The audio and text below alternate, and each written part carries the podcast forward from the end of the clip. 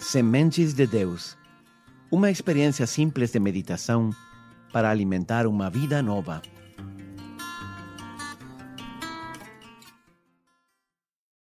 Olá! Estamos já no dia 12 desta série O Advento que Mudou Minha Vida. Sou o Padre Rodrigo e hoje quero refletir com você sobre uma pergunta que estava latente desde o início desta série. Então, como nos prepararmos para o Natal? Como evitar perder os presentes que Deus nos tem preparados para esta festa tão importante? Quando eu era criança, minha mãe me ensinou a cruzar a rua. E aí ela me disse: Rodrigo, você tem que parar, olhar para todos os lados e escutar antes de seguir. Graças a Deus aprendi a lição e até agora não tive problemas atravessando ruas. Mas com o tempo percebi que essa era toda uma filosofia de vida. Parar, olhar e escutar antes de seguir. Parar nossa atividade frenética, olhar em todas as direções, escutar, nesse caso, a voz de Deus, e só depois seguir. Essa é a chave para não deixar passar o Natal, para não perder o Natal. Comecemos pelo primeiro: parar. Concretamente, parar de preencher minha vida de coisas secundárias. Não está mal preparar a festa de Natal, enfeitar a casa e comprar presentes, mas não temos que dar-lhe a isso a importância que não tem. O Salmo 39 diz: Todo homem anda numa vã aparência. Na verdade, em vão se inquietam, amontoam riquezas e não sabem que mais levará. Temos que parar de viver obcecados pelo dinheiro, se esse é seu caso. Precisa dedicar mais tempo às riquezas eternas. Vivemos num mundo que compra o que não precisa com dinheiro que não tem para impressionar a pessoas que nem conhecemos. Homens não foram feitos para correr a vida inteira atrás dos bens materiais. Uma vez estando nos Estados Unidos, na Biblioteca Pública de Nova York, vi um cartaz que até o dia de hoje lembro muito bem. Ele dizia: Os americanos nascem rápido, vivem rápido, comem rápido, trabalham rápido e morrem rápido.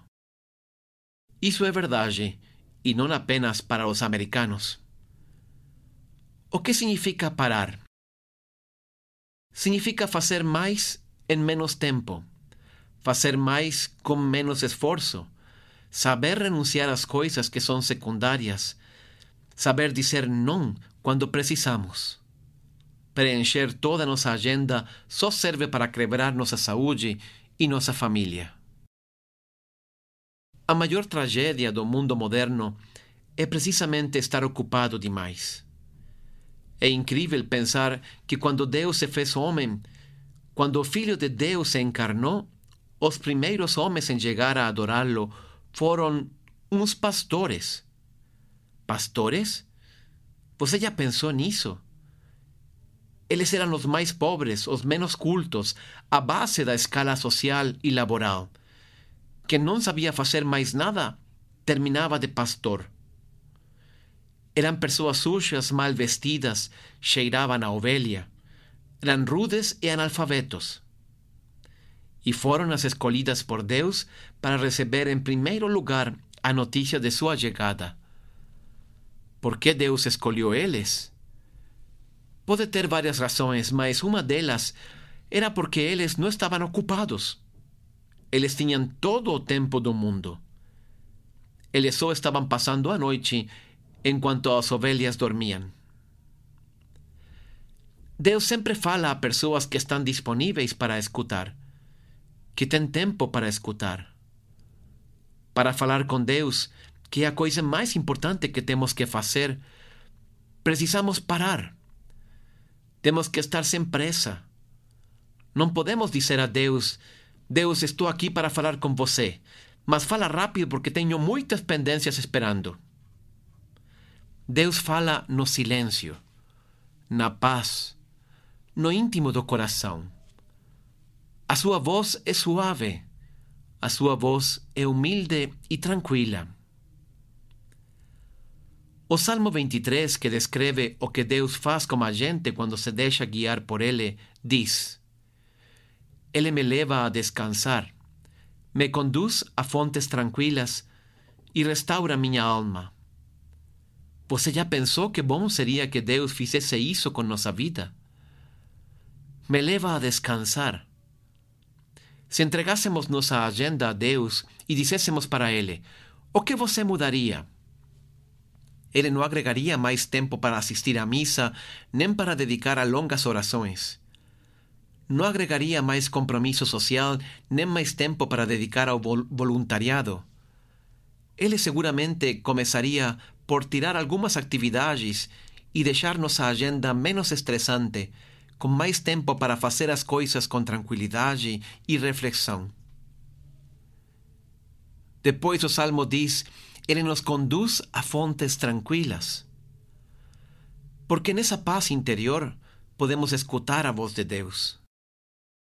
Na Bíblia, a palavra fonte é símbolo do coração. Aquele canto onde brotam os pensamentos, os sentimentos, onde nos encontramos com nós mesmos e com Deus. Finalmente o Salmo diz: Restaura minha alma. Essa é a terceira coisa que Deus quer fazer com a gente. Restaurar nossa alma significa restaurar nossas feridas, nossas mágoas, perdoar nossas culpas. Para poder viver o Natal como Deus quer, precisamos aprender a parar. Programe tempo para parar. Programe tempo para você mesmo ou você mesma. Programe tempo para Deus. Sem isso, seu Natal passará como tantos outros sem deixar o fruto que você está mais precisando agora. Que Deus te abençoe.